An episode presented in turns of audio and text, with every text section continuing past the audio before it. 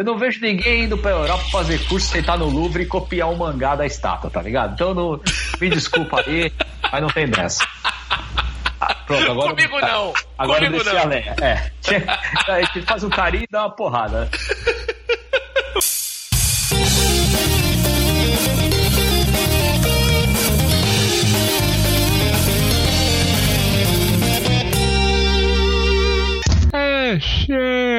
Cheers, né? Luzerlândia.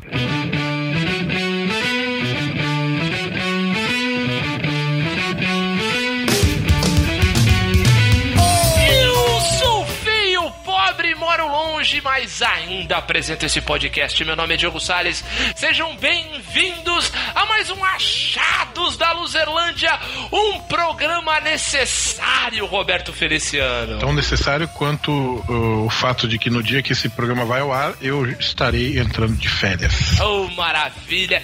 Com, com o estômago cheio de chocolate da Páscoa. É, exatamente. Todo feliz, com o rabo cheio de colomba Pascal, Betão. Lépido e fagueiro. Oh, maravilha.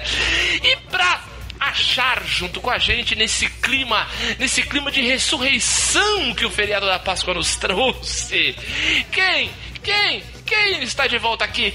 Luizito Borges! E aí, pessoal, tudo bom com vocês? Tudo bom, queridão? Fazendo sua estreia nesse programa de dicas para recomendar coisas a fazer e a não fazer para os losers. Eu sou um homem lista, cara. Vamos, vamos embora. Maravilha. Então, é nesse clima de é, música do Oswaldo Montenegro, Betão, que nós vamos falar com os ouvintes. Hey, loser! You can't handle the truth!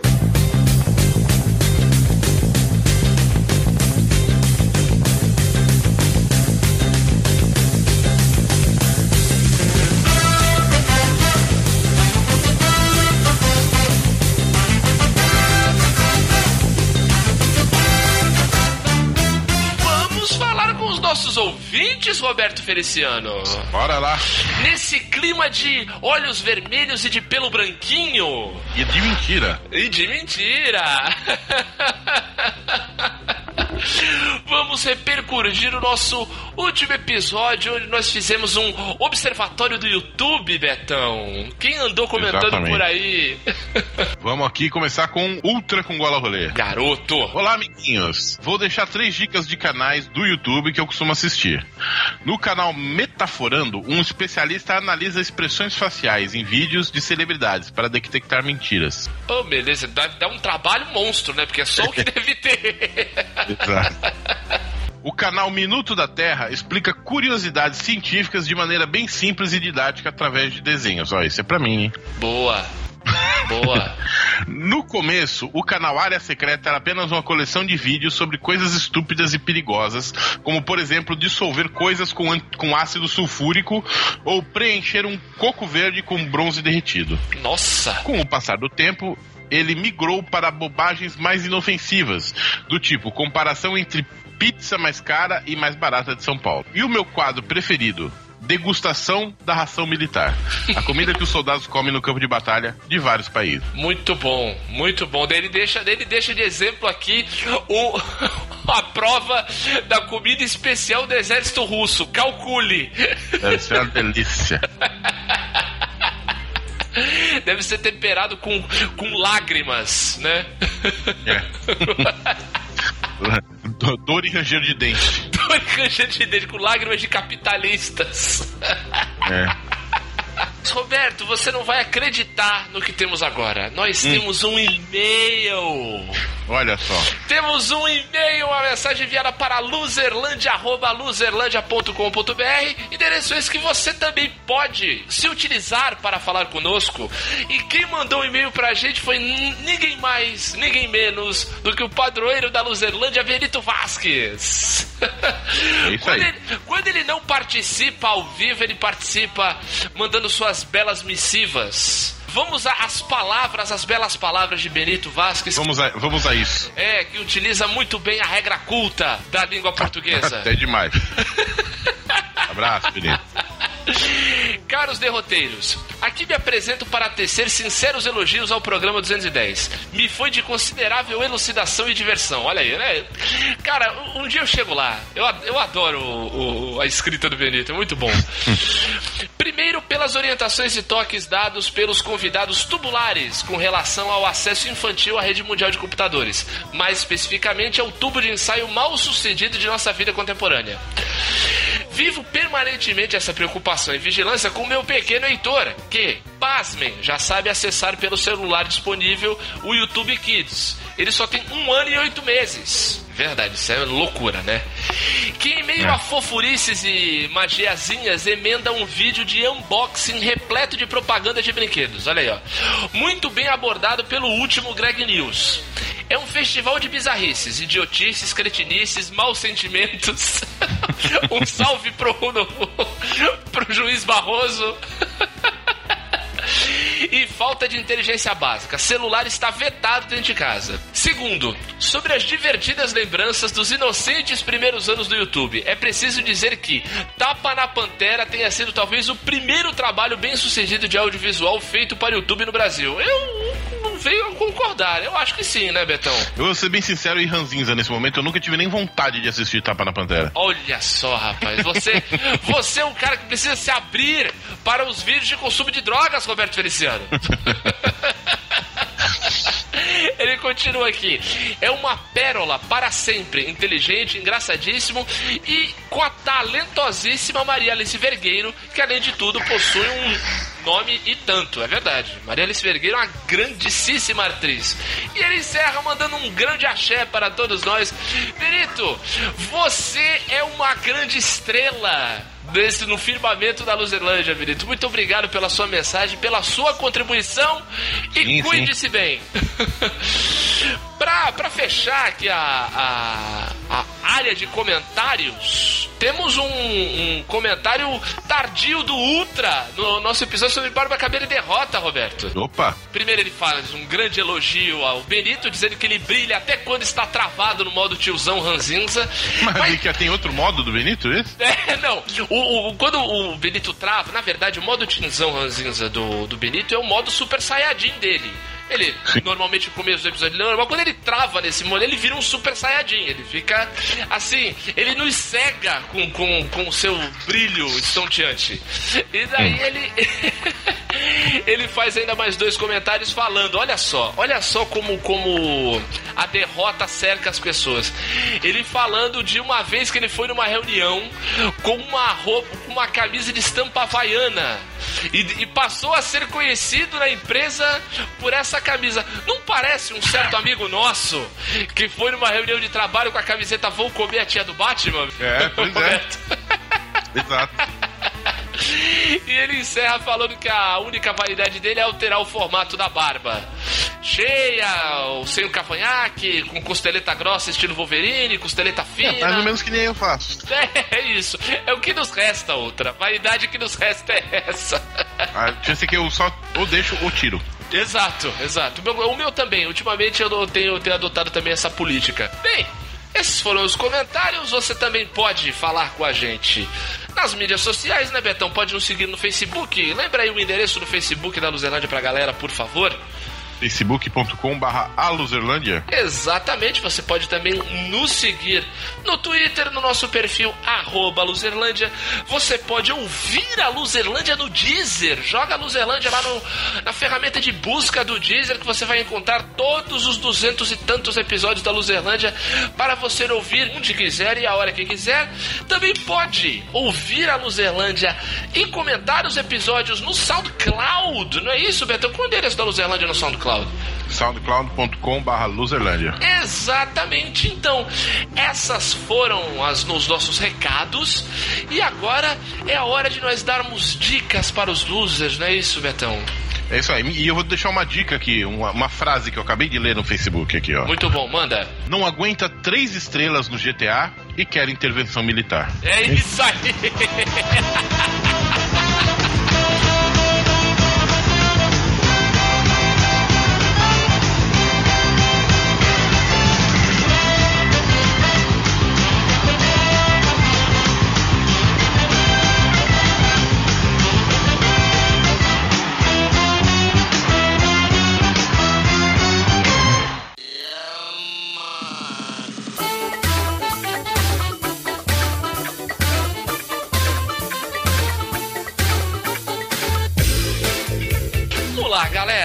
começar, começar dando dica para esses losers maravilhosos. Eu vou começar porque eu falo demais nesse podcast, então eu vou falar logo, vou dar minhas dicas logo, rápido e vou parar de atrapalhar, vou sair da frente para vocês brilharem, que é o que vocês merecem.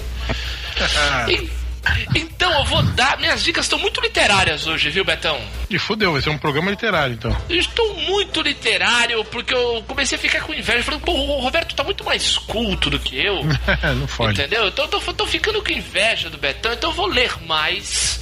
Entendeu? E vou, vou tentar alcançar este meu amigo nessa, nesta sua empreitada pela, pela, digamos assim, pela erudição. Então, Betão, o que que eu fiz nesses dias, nesses dias aí que passaram, neste primeiro trimestre que se encerrou há pouco, há pouco de fora. Pouco de fã. Lembra que a gente, no, no dos primeiros programas do ano, a gente cobriu o carnaval? Diz aí, Betão. Eu, você, Mari e Janine. A gente falou dos enredos e tal, e teve uma escola que ganhou o carnaval do Rio de Janeiro que usou de. de de pano de fundo pra fazer um- o seu protesto, a história do Frankenstein, da Mary Shelley, né? Sim. E eu me toquei de uma coisa, cara, o livro tá fazendo 200 anos esse ano. O livro foi lançado em 1818, olha isso.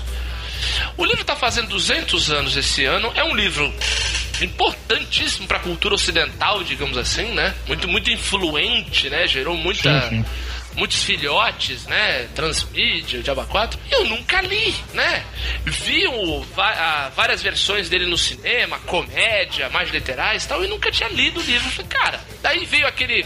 ressoou na minha, na minha mente aquele, aquele vídeo lá do, do Clóvis de Barros. Lá. Tu sabe o que é bril? Manja?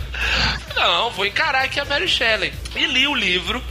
E gostei muito, cara. Eu vou perguntar pra vocês se vocês já leram esse livro aí, o Frankenstein. Eu não li. Não li? Não leram? Não. Também, também não. Então, o legal, o le... para começo, o legal é que uma coisa que pou- é, muita gente acaba não, não se tocando é que o nome completo do livro é Frankenstein ou o Prometeu Moderno. Prometeu moderno, é. Entendeu? Porque eu acho que esse nome é até mais importante, mais significativo pra história do que só o nome, porque Frankenstein é o nome do cientista. Mas é muito legal porque assim é uma história muito bem contada.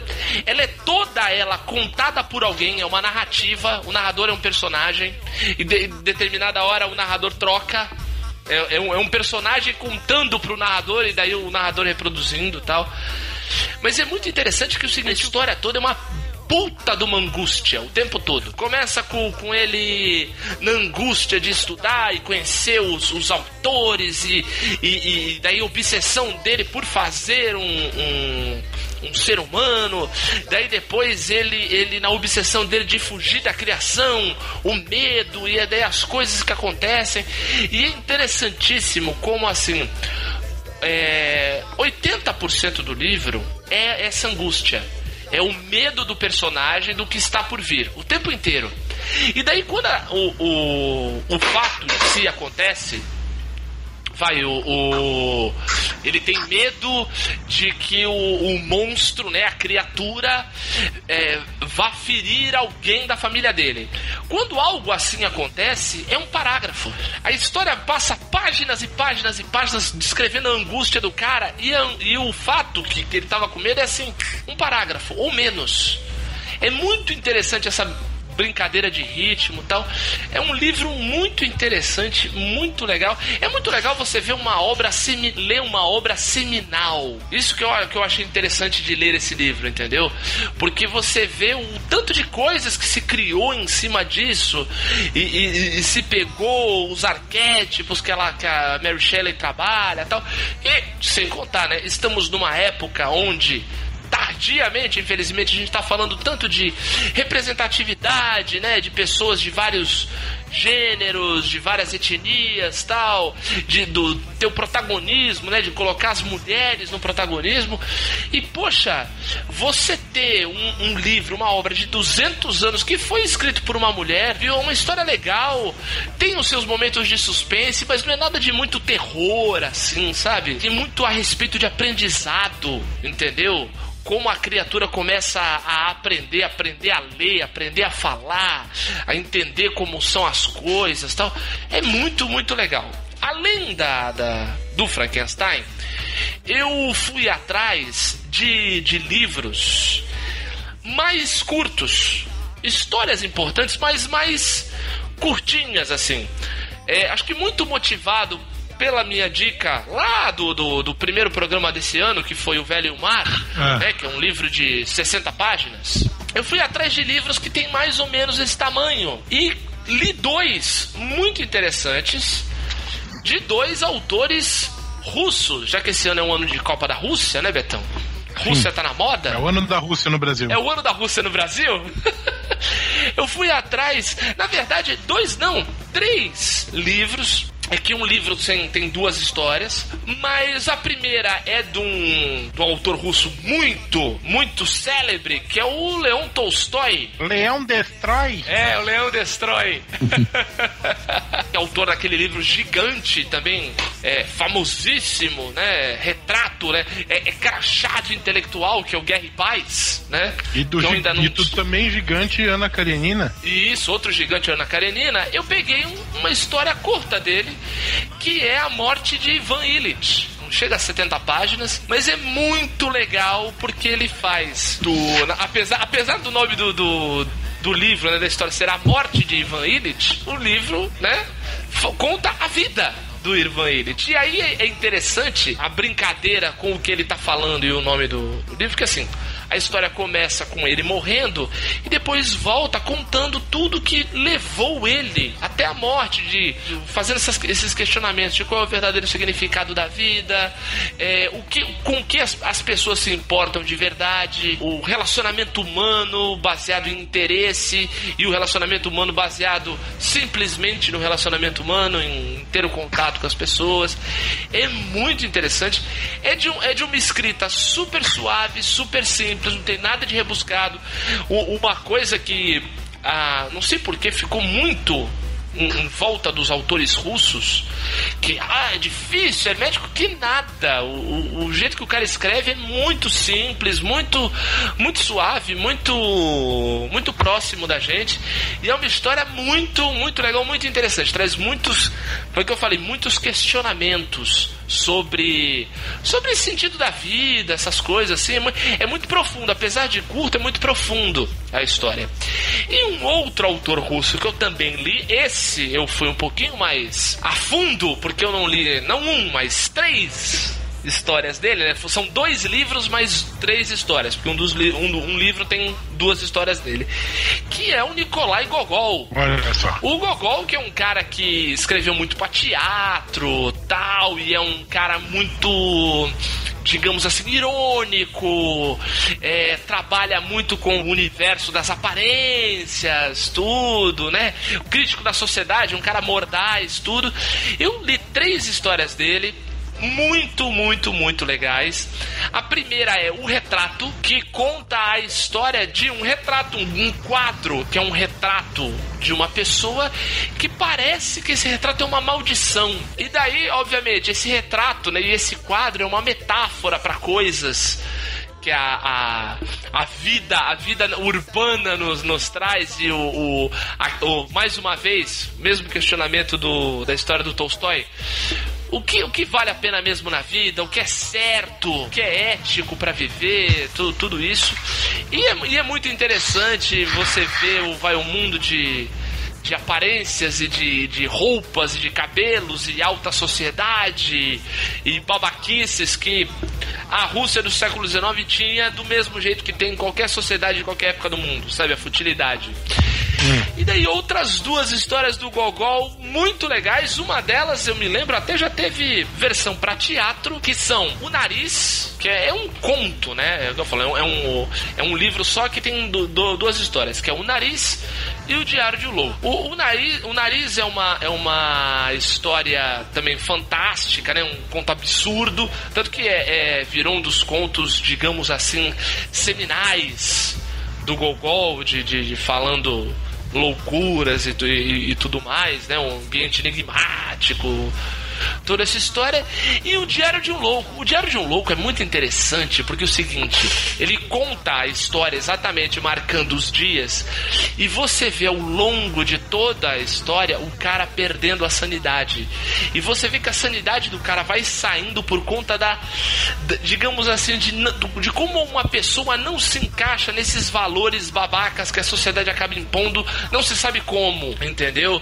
Então ele vai, ele vai colocando os dias certos, tal, e daí ele, ele se convence que ele é o rei de um estado qualquer, assim, e daí ele começa a delirar, e aí o, as datas começam a ter, a ter, a ter números malucos, tipo 38 de agosto de 5048, sabe? É, é, é uma doideira, é, é uma loucura muito interessante, é muito legal viajar nessa, nessa maluquice, assim. E pra fechar as minhas leituras curtas, outra obra seminal clássica que é a Metamorfose do Kafka. Leram? Já co- conhecem? Gregor que, Samsa. que certa manhã acordou de sonhos intranquilos. Metamorfoseado em um inseto. Exatamente, aí que tá. Por conta dos inimigos do rei, todo mundo acha que o, o cara se transforma numa barata. Mas não é dito em momento nenhum É, do livro que ele vira uma verdade- barata. Na verdade, a descrição é de uma barata, né? A descrição é de um inseto. Você pode levar a crer que é É, parecido com uma é. barata, mas como é um bagulho totalmente sem sentido, é um pode ser um, um bicho parecido com uma barata, pode ser um besouro, É. é. entendeu? Ou um besouro mesmo. É, exato. Pau no cozice agora. Não, é legal, é legal.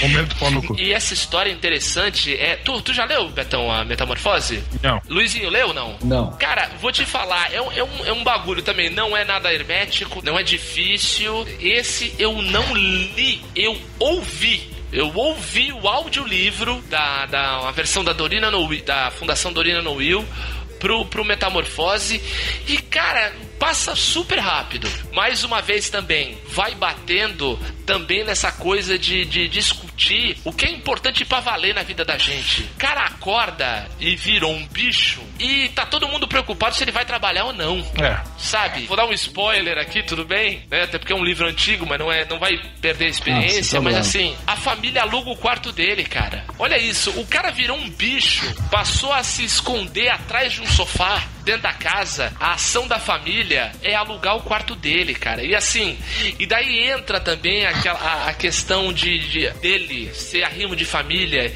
e todos os e todos os familiares, o pai, a mãe, a irmã, dependiam do salário dele e a partir daquele momento que ele perdeu o emprego porque ele virou um inseto, todo mundo tem que se virar, entendeu? Então até aqueles conselhos, aquele, aquelas metáforas do, do taoísmo, não sei se vocês já ouviram falar da história da vaca, que o, é um, um mestre com o seu aprendiz andando andando por aí e vira uma, uma casinha muito pobre, muito fodida, com uma família bem fodida, bem triste e tal, e tinha uma vaca. O mestre perguntou pra família, mas o que, que vocês fazem aqui? Ah, a gente só tem aqui essa vaca, né? A gente, a gente vive do, do leite dela tal, não tem muita oportunidade, tem muito nada.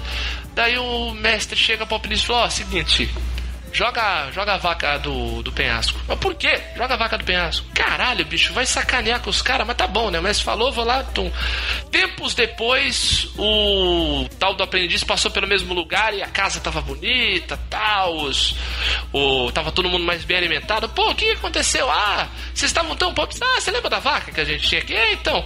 Pô, um dia desses aí ela acabou caindo do penhasco, morreu, a gente não tinha mais o que fazer, a gente foi atrás de arrumar outras coisas pra fazer, outras coisas pra viver e, e descobrimos habilidades que a gente não tinha e, e com- começamos a ganhar mais dinheiro, temos mais comida, a gente vive muito melhor hoje, olha só. Daí eu, né, eu entro o taoísmo, aquela ideia do males que vem para bens e às vezes a gente tem muitas coisas na nossa vida que deixam a gente numa zona de conforto, né, que não faz com que a gente caminhe pra frente e tudo. O, o, o Kafka leva também um pouco disso né, né, nessa, nessa história da metamorfose, mostrando um pouco a família do Gregor Samsa, um pouco assim, mostrando que o, o digamos assim, né, fazendo esse paralelo com essa história do taoísmo, o que o Gregor de certa forma era a vaca mil aspas aí, da, da família dele, assim. É, é, é legal, assim. É, esses livros curtos que eu li e, é, me mostraram bastante uma coisa assim. Cada história tem alguma coisa para acrescentar na, na maneira da gente pensar. E, e ler histórias diferentes, de autores diferentes, de épocas diferentes, é, faz com que a gente abra um pouco a, o nosso campo de visão e o nosso campo de análise. Sim. Então, assim, a gente acaba tendo, cara, quanto mais a gente lê coisas diferentes e pensamentos diferentes, mais dúvidas a gente vai tendo, mais a gente vai duvidando de tudo e a gente vai tendo cada vez menos certezas. Eu acho que isso transforma, deixando a gente, assim, ao mesmo tempo um pouco mais sábio, um pouco mais ignorante, né? A gente vai ficando mais sábio vai se dando conta do tamanho da ignorância da gente. É, vai quebrando um pouco o ego. Esse é o lado bom também, né? Isso, exatamente. É, vai, vai mostrando pra gente, né, Luizinho, que assim, a gente tá em eterno. em eterna manutenção, né? A gente tá numa eterna construção da gente mesmo, daquilo que a gente pensa, daquilo que a gente acha certo, sabe? Ler coisas diferentes que façam a gente refletir sobre um, um- como encarar a vida, ou como encarar os problemas, ou como encarar a família, ou como se encarar, é muito interessante assim, se confrontar. Eu acho muito legal. E para fechar todas as minhas dicas, eu vou dar uma última, que eu falei muito de literatura, mas eu quero fechar com esporte, que não é nem tanto esporte, muita gente vai falar, Diogo, isso não é esporte, é competição, sei lá, é uma disputa e é legal pra caramba. Já começou, na verdade, começou no mês passado, dia 18, mas que é a temporada deste ano da MotoGP. Betão, você que é um grande fã de Randy Mamola, Opa, até hoje. Betão, Tem, né? tem um pôster aqui gigante, quer dizer? Ele com aquela moto da Lucky Strike. Exatamente. Falar da MotoGP que assim, esse ano, a galera que curte corrida tal, Fórmula 1 não tem nenhum brasileiro. né? Ah, Depois de. Desde os anos 70, não vai ter nenhum brasileiro disputando a Fórmula 1. E convenhamos, nos últimos anos mesmo, com Felipe Massa tal, a Fórmula 1 andava bem chatinha. Vamos, né? Vamos, vamos combinar, né? E ao contrário da, da Fórmula 1, a MotoGP, que antigamente chamavam de moto velocidade, que é o, um- é a Fórmula 1 das motos, é um campeonato extremamente equilibrado, extremamente emocionante, tem várias disputas de, de posição curva a curva, palmo a palmo da pista, sabe? É, é, é muito legal e tem um brasileiro. Olha aí, Betão. hum, Tem um brasileiro competindo, não é na categoria que chamam de categoria rainha, né? Que é a MotoGP, né? Ele tá competindo na Moto 2, Moto mas ao Quer dizer que é, é MotoGP rainha, Fórmula 1 nadinha. Não, é, é como o pessoal chama, porque assim, na, ao, por exemplo, ao contrário da, da Fórmula 1, a Fórmula 1 no final de semana é um evento só, né? Até tem corridas de GP2, né, e GP3 às vezes na mesma pista, mas em horários muito alternativos. Ao contrário da, do, vai do, do automobilismo, a MotoGP tem as suas duas categorias de acesso no mesmo final de semana e no mesmo e tanto os treinos classificatórios quanto a prova são no mesmo dia. É tipo um festival de moto. É como se fosse isso. Então, É assim, legal. no, dependendo, às vezes muda um pouco a ordem, dependendo do, do horário da pi, do horário do, do local, porque roda o mundo todo, né? Então, assim, tem a Moto 3. norma- normalmente é assim, tem a Moto 3, que é a primeira categoria de acesso, assim, que as motos né, tem uma cilindrada mais baixa, e os pilotos são muito novos e é só molecada, é muito louco. Tipo, é moleque de 16, 17 anos andando a 200 e caralhada por hora, de moto, trepado no motor sabe? É uma doideira, mas é muito legal, é muito legal. Depois tem a Moto 2 e termina com a Moto GP. Na Moto 2 tem um brasileiro disputando. Ele já disputou em outros anos, ele tirou uns dois anos meio que para se qualificar novamente, né? É, correu inclusive com o Alexandre Barros ano passado, Alexandre Barros que é o grande brasileiro da história da MotoGP, já ganhou corrida, tudo é, o Eric Granado. É um menino novo, tem 20 e pouquinhos anos, acho que 21. tá correndo na moto 2, ele corre com a moto número 51, o capacete dele é todo verde e amarelo tal. E ele tá aí procurando aí o seu lugar ao som na MotoGP. E na MotoGP, na categoria principal, não tem um brasileiro, mas tem um ítalo brasileiro, que é o Franco Morbidelli que é um, um, é um italiano, é um cara que nasceu na Itália, mas de mãe brasileira, a mãe dele é pernambucana. E sem brincadeira, você olha, quando ele aparece, né, sem o capacete, óbvio, você olha o rosto dele e fala, puta, esse cara é brasileiro, bicho. Ele tem uma carona de brasileiro, assim, jeitão e tal. Fala um português cheio de sotaque e tudo. Mas é um piloto muito bom, foi campeão da Moto 2 ano passado. E o capacete dele é dividido: metade é a bandeira da Itália, outra metade é a bandeira do Brasil. Legal. E, e tá fazendo a estreia dele na MotoGP tal, fez até uma primeira prova legal. E sem contar os grandes pilotos, ainda tem o Valentino Rossi fazendo das suas, um cara espetacular. É assim, o pessoal fala muito do vai na Fórmula 1 do Schumacher, que teve sete títulos, né? O Valentino Rossi tem nove. Nossa, ele tá há muito tempo já, né? E ainda corre em altíssimo nível. Em altíssimo nível. E na MotoGP, o físico fala muito mais alto do que, por exemplo, na Fórmula 1. Porque você precisa de força para segurar a moto. Entendeu? As motos são muito pesadas. Tem um, tem um motor fortíssimo. Pô, uma coisa é você tomar força G numa freada tal, quando você tá sentado e tomando vento só na cara, como um carro de Fórmula 1 que anda 300 por hora. Agora imagina você tá trepado num motor, uma roda na frente e outra atrás, que é uma moto, a 328 por hora, brother. Que é por, é, é, é por aí que essas motos andam. É muito louco. Então, é, é muito interessante, é, é emocionante para quem gosta de velocidade e coisas diferentes. Tá aí a minha dica a temporada 2018 da MotoGP e domingo agora, dia 8 de abril, vai ter a segunda etapa da, da temporada que vai ser na Argentina, em Termas do Rio Rondo. Aqui na, na vizinhança. Na vizinhança e assim, né?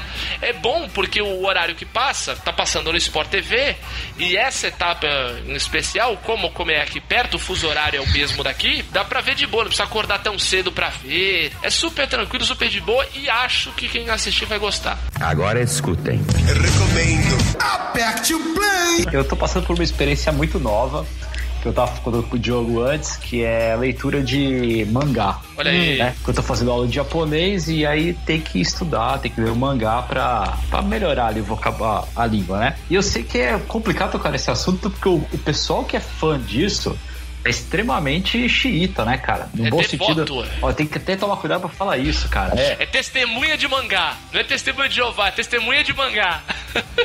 O problema, cara, é que eu sempre detestei esse tipo de desenho. Eu não consigo olhar pra ele até hoje, entendeu? O, o traço daquilo me incomoda, o jeito que os bonequinhos, sei lá, o jeito que eles se movem e tudo mais me incomoda profundamente, assim. Então tá sendo uma leitura bem, bem complicada, mas que ao mesmo tempo é, é legal a parte dos roteiros, cara. Isso que eu queria pegar, entendeu? Sim. As histórias são bem interessantes. Então, eu tô lendo agora o Dragon Ball Clássico. clássico, né? É até complicado, porque você deu um monte de livro bacana e aí eu tô lendo Dragon Ball.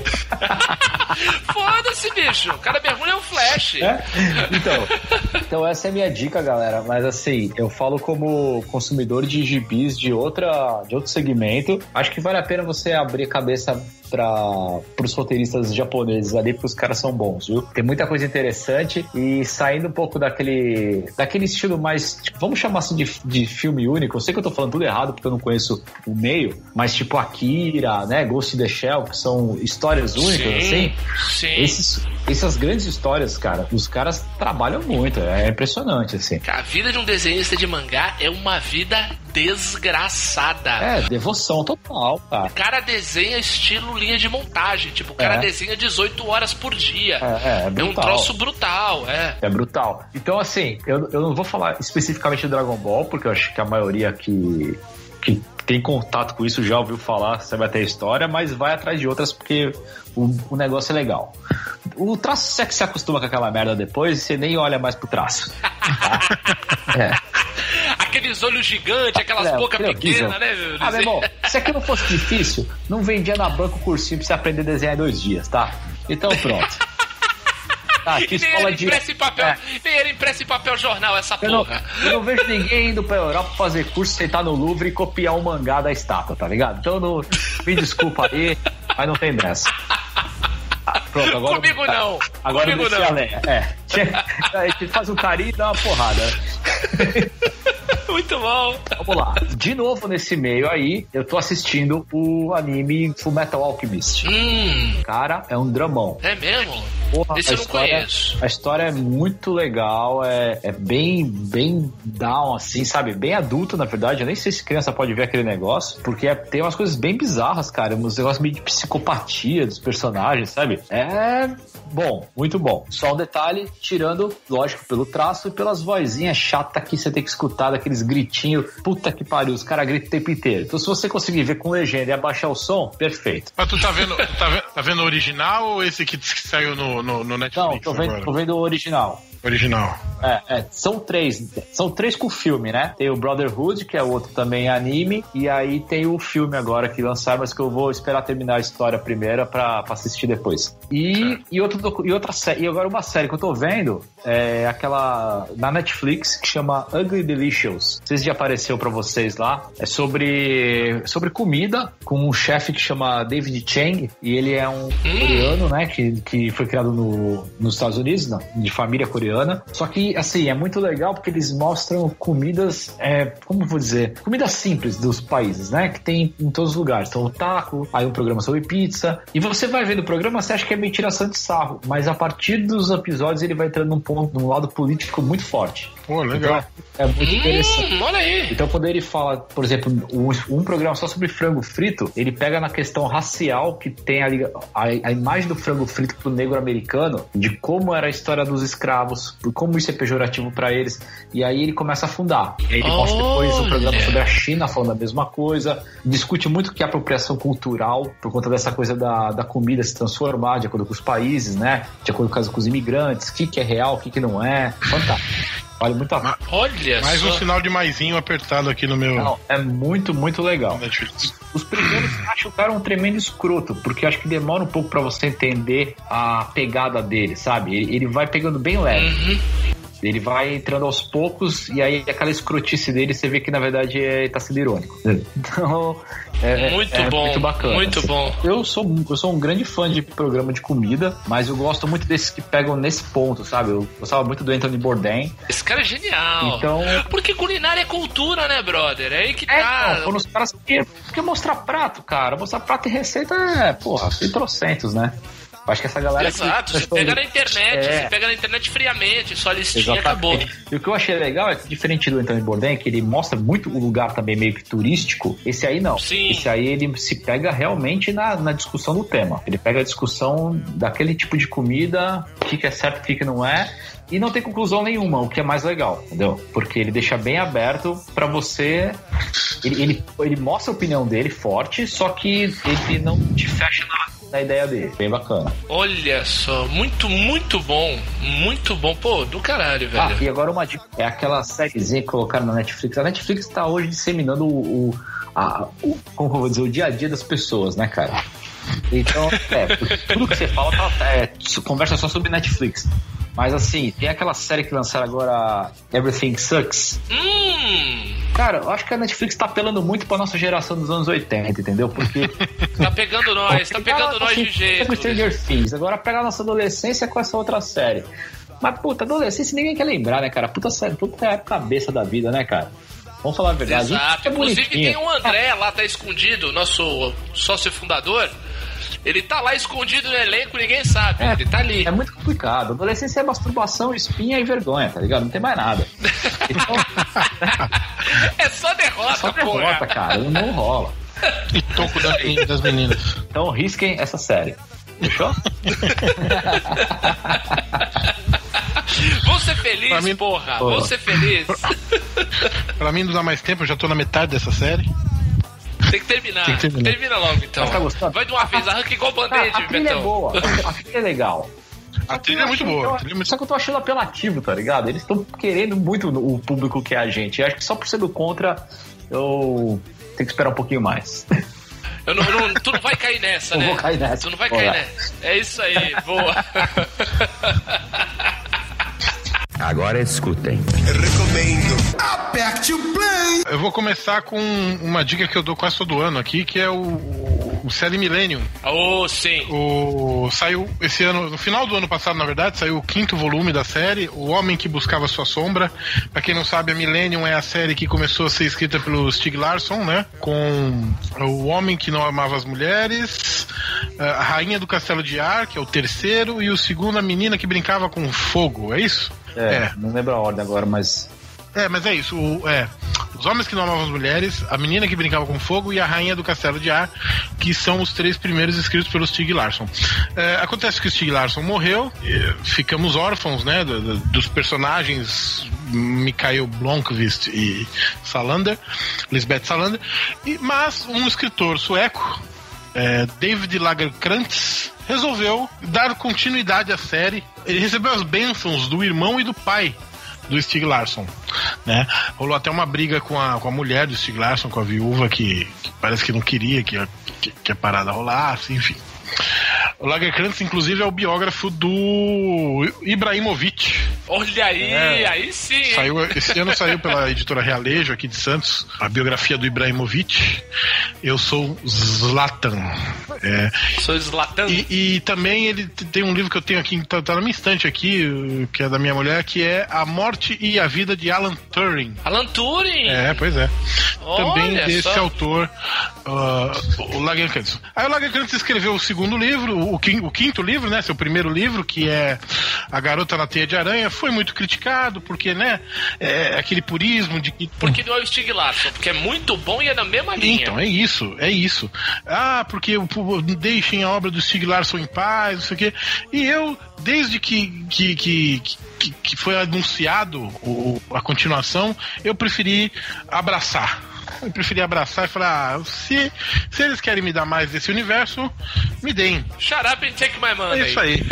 E, e eu gostei muito do quarto livro. E ele faz uma coisa que, que, que ele repete nesse quinto livro, que é o seguinte: ele tá contando uma, uma história e ele insere os personagens, né? Blomqvist e Salander, principalmente, nessa história que ele tá contando. Ele faz isso no quarto livro, ele faz isso no quinto livro, de uma maneira muito boa. O quinto livro, eu é muito. Eu, um amigo meu é, achou ele melhor que o quarto. Eu acho que. Não sei.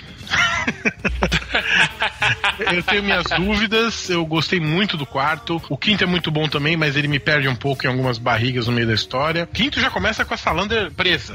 Então já começa presa e, e- e- e sob ameaça de uma. De uma só vou dar esse pequeno spoiler que ah, tem uma na prisão onde a Lisbeth Salander está é, tem uma prisioneira que ela é a, a chefona das, das prisioneiras e ela é má e ela é violenta e ela mata e ninguém mexe com ela nem os próprios policiais e o nome dela é Benito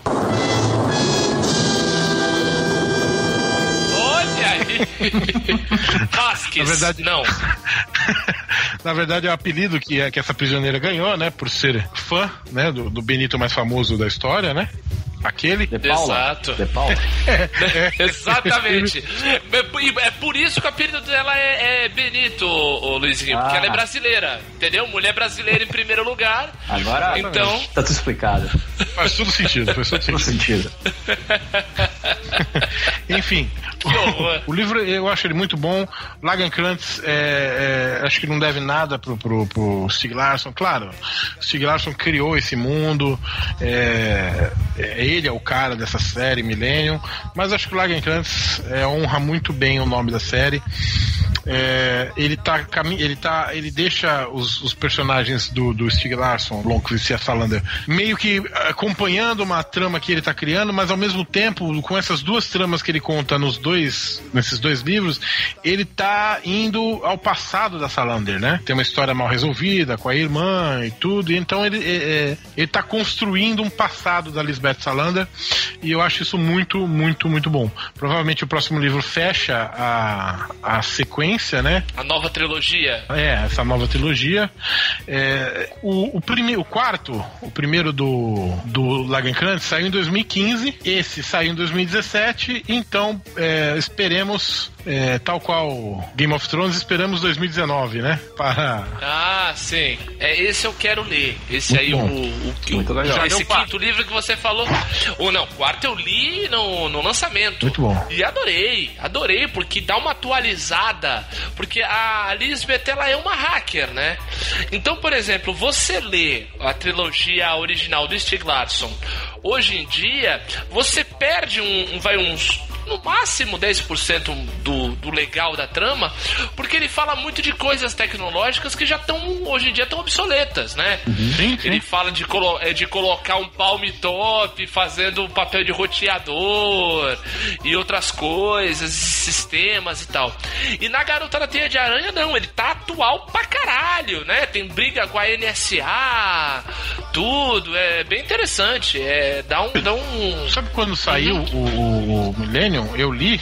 Ó, tá R$29,90 Hum. o e-book na Saraiva. Aí. É, E o, o livro mesmo, o físico, tá mais barato. Tá com uma promoção É de mesmo? 26 por R$26,90. Olha só. É, Quando saiu, eu não me liguei muito nessas questões tecnológicas, né? Mas na época que saiu, ainda era menos desatualizado que hoje, né? Porque saiu aqui. É, não, eu li, eu li bem depois de você, né? Eu li, inclusive, por recomendação sua. Sim, sim.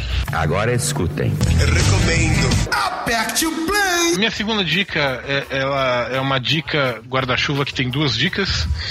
É, Ó. Não sei se vocês conhecem a editora Nemo. Não, mas eu estou procurando por ela. A, a- a editora a editora Nemo é uma editora é, que tem publicado é, muitas coisas boas de quadrinhos no Brasil. Ela é do grupo Autêntica. É, que é uma editora também é, é a editora maior e ela é, é- é tipo um selo é, de quadrinhos desse, desse grupo Autêntica, né? Que tem é, as, as editoras Autêntica, Gutenberg, Vestígios, são editoras pequenas e tem essa editora Nemo. E eles publicam muito quadrinhos eh, europeus, quadrinhos eh, autorais, né? Eh, eh, entre as mini dicas que eu vou dar, não era você que eu esperava, que é a história de um, de um pai que, que, que tem um filho com síndrome de Down. Ah, sim, já ouvi falar. Falam maravilhas desse livro. É, pois é. Ah, a diferença invisível que eu li, que é muito bom, que fala de uma mina, é, é a história de uma mina com Asperger, ah, o Asperger, não sei como é que se fala direito. Asperger, síndrome de Asperger. É, essa- esse, esse é muito, muito, muito bom também, eu li. Ele, eles publicaram uma edição especial de 20 anos do, do Ghost World, Ah, que um maravilha. quadrinho que virou, virou filme com a Scarlett Johansson. novinha. Tem uma. Vimos juntos, lembra? Sim, sim, sim. Eu, te- eu Tem tenho. aquela trilha sonora indiana no começo. É. Muito legal. É, você tem o filme, tenho né? Vimos juntos que você tem o filme. Tem, por exemplo, Rosalie Lighting, Memórias Gráficas, que é uma história de um cara que ele escreveu a HQ para superar a perda da filha, bebê, que morreu. Então é um, é um quadrinho extremamente. é, ele é um memorial para a filha dele, né? E, fala da, da- da, é, do processo de luto que ele e a mulher passaram. É, e, e- e- é isso. Tem, tem quadrinhos é, europeus, quadrinhos autorais, placas tectônicas, paciência, é, alguns dos títulos é, da editora Nemo. Então, assim, é uma editora que está preocupada em publicar é, coisas é, de conteúdo, né? Coisas é, autorais, assim, muito, vai muito além da, da- do- dos quadrinhos. Estofo, né? É, é. Quadrinhos com estofo, né? E aí eu vou falar de dois que eu li agora recentemente, que é primeiro Justin, é, do Gautier. É, Justin, é, o, o, o- a frasezinha que tem na, na, na capa, que é uma micro sinopse tweetada, é como é ser um menino preso em um corpo de menina. Então é a história. Olha aí. bem atual, hein, cara. É, então. É a história de uma menina trans e, e a sua é, descoberta. Né? É, nesse mundo, é, pequena sinopse assim, quando o professor de educação física pede para a turma formar uma equipe de meninas e, de- e uma de meninos, Justine permanece no meio. Ela sente que não pertence ao gênero que lhe foi atribuído, mas está convencida de que todo mundo sabe disso, exceto seus pais. É, eu falei errado, né? Uma menina trans não, ele é um garoto trans né? Ele nasceu menina, mas ele se identifica como menino, então ele é um garoto trans. E a história é bem bonita sobre descoberta, sobre, sobre ah, como a mãe que tinha uma filha única é, demora para aceitar, né? Quando você. Porque assim. muitos dos casos é, de gente que se descobre é, de um gênero, né, se, identifica com outro gênero, muitas vezes acontece na vida adulta, mas tem muitos casos também de, de, de crianças, né, que não se identificam com um gênero é, Bastante, na verdade. que nasceram. Muita coisa, muita coisa mesmo. Ô, E, esse, e essa história é isso. É, é, a menina adolescente se descobre é, como é, ela se sente um menino, né? E, e aí essa relação dela com a- os pais, dela com os amigos, ela é, aliás, é um paralelo que eu faço com a diferença invisível, que é esse que, que- da menina que tem Asperger, mostra muito a- médicos não preparados. Caso da diferença invisível, é, achando que é só, ah, você é só distraída, ah, você é só. ah, minimizar, É. né? E no caso do, do- de Justin, é, psiquiatras que falam, não, isso aí nada a ver. Ah, gente, desde gente que, que, que simplesmente acha que, que é uma menina gay, quanto é, aqueles que querem passar remédio, né, pra, pra curar. Olha aí. Né? Curar É, não, é. não é de ser curado, né? Então é uma história muito bonita, muito tocante. O, o quadrinho ele é todo desenhado, ele, é, as, as, as- os caras são meio de animais, assim, ele é tipo, é um mundo animal. assim. Oh, não chega a ser estilo mouse. Não, não chega a ser estilo mal, são animais antropor, antro, eu sempre travo nessa palavra. Mas vocês entenderam, antropomorfizados. É. É, é- é, por exemplo, é, é um nariz meio de cachorro, é uma. Enfim, muito, muito bonito. O nome da autora é Gautier, Uhum. francesa, né? Então, e trabalha como ilustradora para editoras de infantos juvenis e, e escreveu esse quadrinho muito, muito, muito bom mesmo. Mantendo-me a mim mesmo na mesma editora, temos um quadrinho de Bastien Vives. Não sei se é assim que se fala. Ele ficou muito famoso por uma HQ chamada O Gosto do Cloro, que eu não li, mas ele é conhecido por essa HQ, né, no mundo dos quadrinhos adultos. Eu já provei o gosto do cloro, inclusive, um dia que eu tava chegando no trabalho e deu um, um gole, uma garrafa de Guaraná, achando que era Guaraná e era. Ai, que meu Meu Deus. Deus. do céu, Roberto, meu acontece, Deus, cara. Roberto. Eu fiquei sem paladar uma Eu semana. lembro. Eu sei, eu quero falar.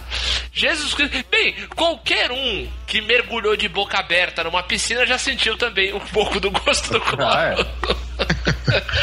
Enfim, e o quadrinho dele que eu li recentemente, saiu agora pela editora Ne- Nemo, chama Uma Irmã. Ah, o pobre coitado do Antoine está indo com seus pais e seu irmão pequeno para um verão na casa de praia deles na França. E a caminho da casa de praia, a mãe deles avisa: Ó, tem uma amiga minha que fez um aborto e, e perdeu o bebê e tá precisando de ajuda, vai passar uns dias com a gente. Por favor, sejam compreensivos, ela tá precisando disso. Não.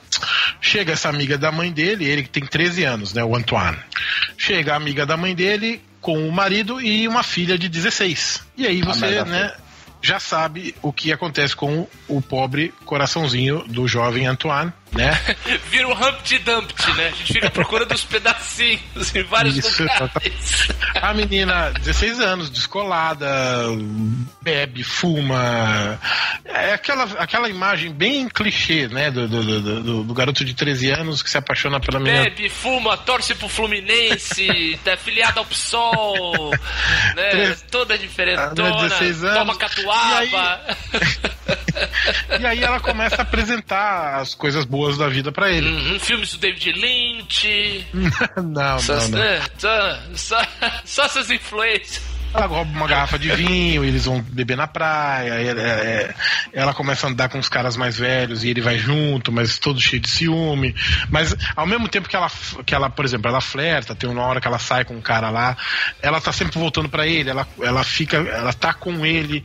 Eu acho muito legal isso, é uma história. é, ele gosta dela, ele, ele se interessou por ela, ele se, se encantou com ela, mas ela também. é, curte a sua maneira ele, assim. É uma história muito bonita de descobertas, de, de, de, de primeiras, é, primeiro amor, né? É, tem um final bem interessante. é, mas é, mas é isso, é a descoberta do, do adolescente, né? O rapaz de 13 anos e suas descobertas. Aí a gente volta no que o, no que o Luizinho deu de antidica agora há pouco. 13 anos a gente era isso aquilo mesmo. E É, Na verdade, com 13 anos a gente só se fode nessa vida, né, Faz Betão? parte, né, cara? É, faz parte. Mas o, o importante é que a gente precisa Ah, é, aprender mas, a parar de se fuder. mas, ao mesmo tempo, tem um lance também que assim, é, é um, é um- parece que é uma coisa que assim, a gente só se fode, isso é fato. Mas tem, Sim. mas tem lampejos, sabe?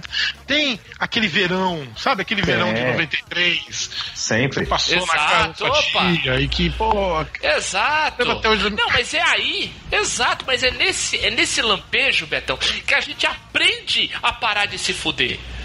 É nesses momentos que a gente vai, olha aqui, não me fudi. É assim que eu não me fodo. mas, é Vamos, mais ou menos. Porque a gente Vamos continua se fudendo até os 18, 19, 20, 23. Ah, mas é aí, mas é aí que tá o segredo da vida, Roberto. A gente vai aprendendo.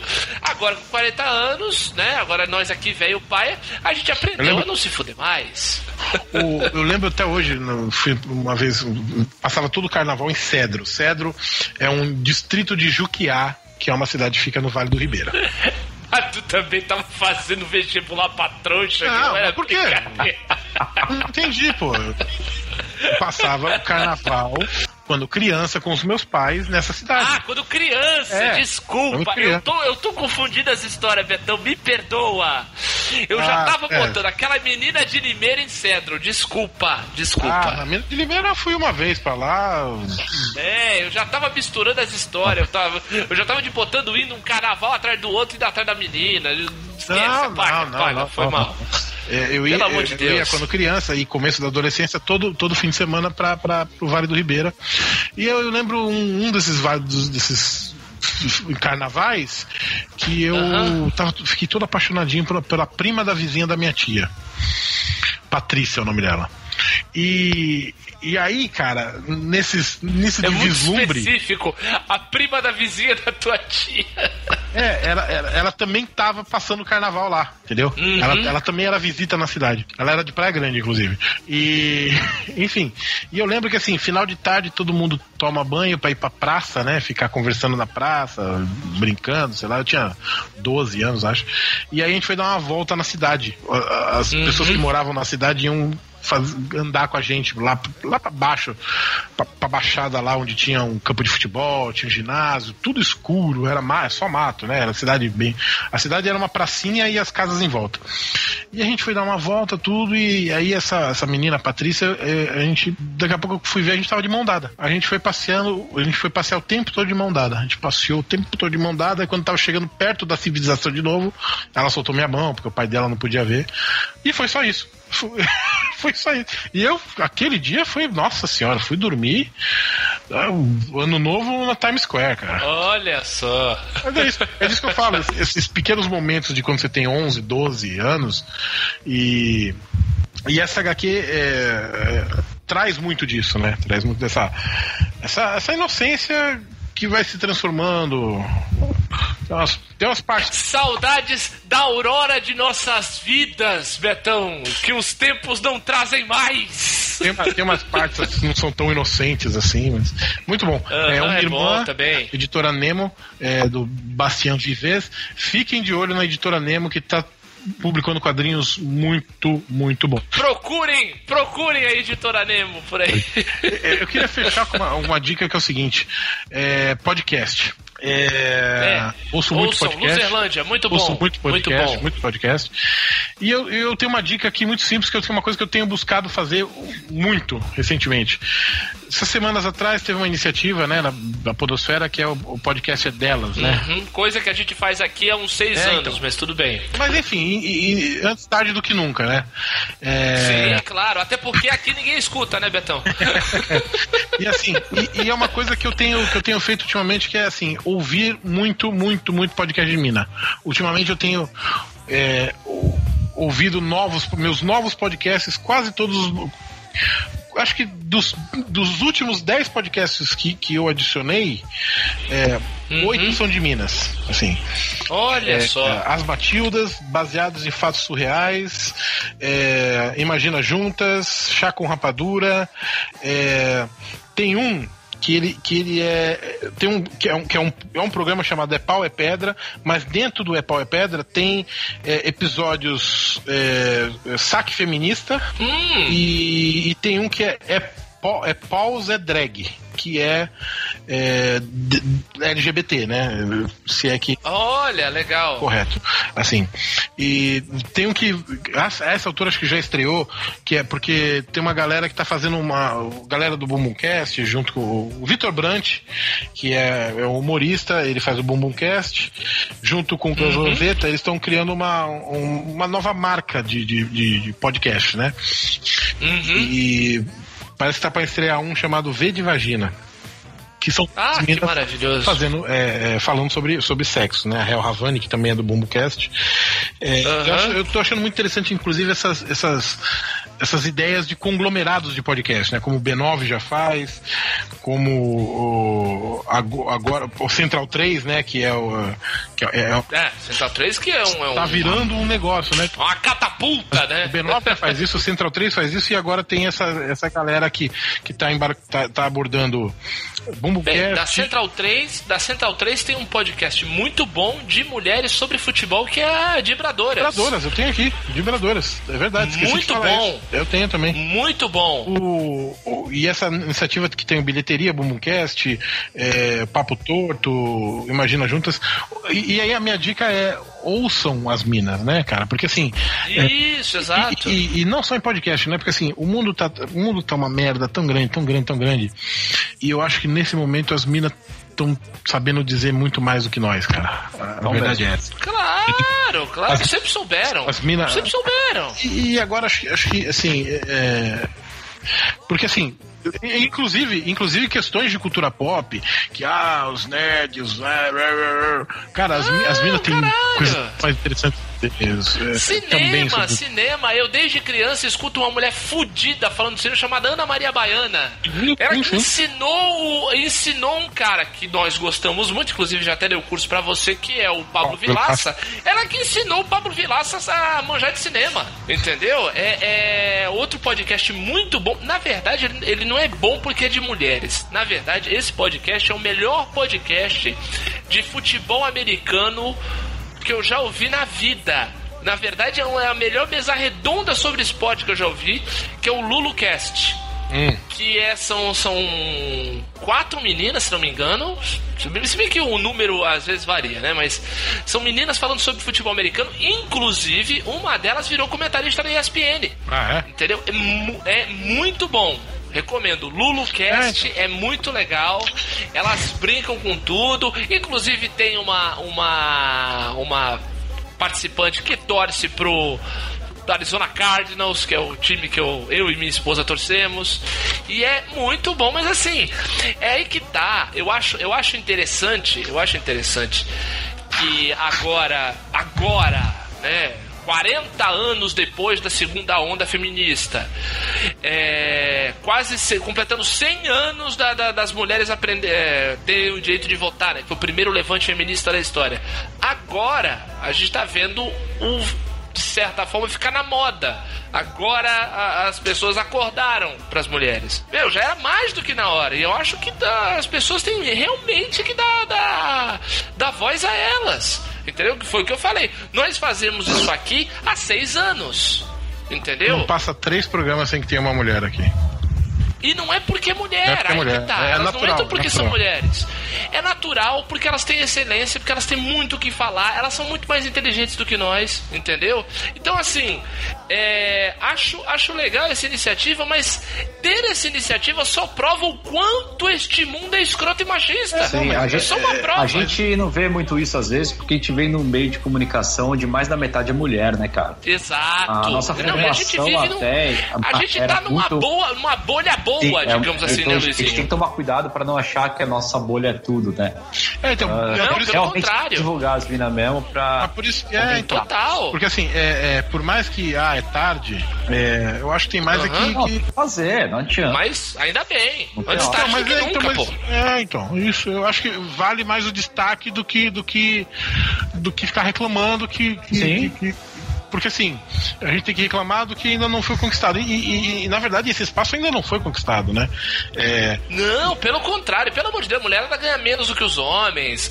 É, a- coisas relativas à vida delas é decidida por homens. É um negócio brutal. É um negócio absurdo. E aí- Mas acho, acho interessante a iniciativa. É, Mas é, Entendeu? mas minha- minha- meu, meu lance é esse, assim, escutem mais elas, assim, porque nesse mundo é, elas, elas estão é, cada vez mais tendo mais o que dizer do que a gente.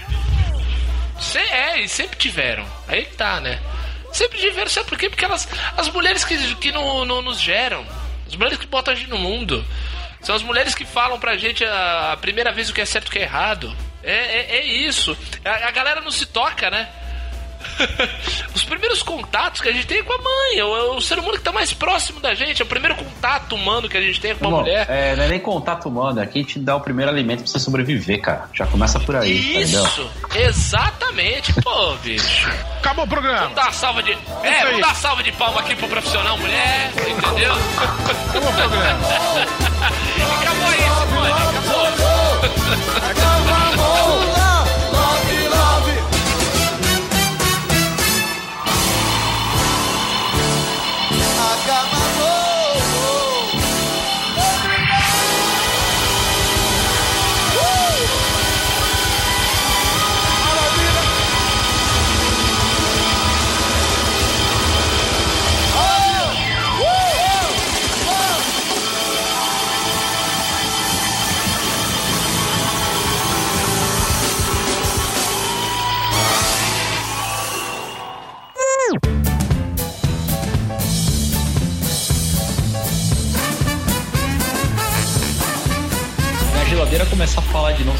avisam, tá?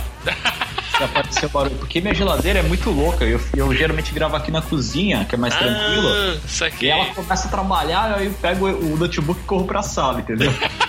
Deu um aviso de boa. É o que eu falo, essa galera, ele- eles se apropriaram de um, de um negócio que daí você fica com, com- constrangido, sabe? Tem uma bandeira, as cores da, da, da seleção, essa história toda. É, é uma merda, é uma Dom e merda. Ravel, não pode mais cantar Dom e Ravel, a Plano É, eu Simões. te amo, meu país. Eu te amo, meu Brasil. Eu, É, eu te te amo. amo. É mesmo? É, ele meio pão no cozinho, assim, tipo, Ali eu pôr no Olha- olha- cozinho. olhar, olhar, olhar, olhar meio de cima, assim, tipo, aquela entrevista do, que o cara pergunta da, da Ana Júlia, Ana vê Júlia? isso. Aham. Tá certo que ele tá puto ali, né? Mas. É, então, entra, entra, entra esse fator, mas entenda, ele é meio pão no cozinho, é muito bom. Ele é meio assim.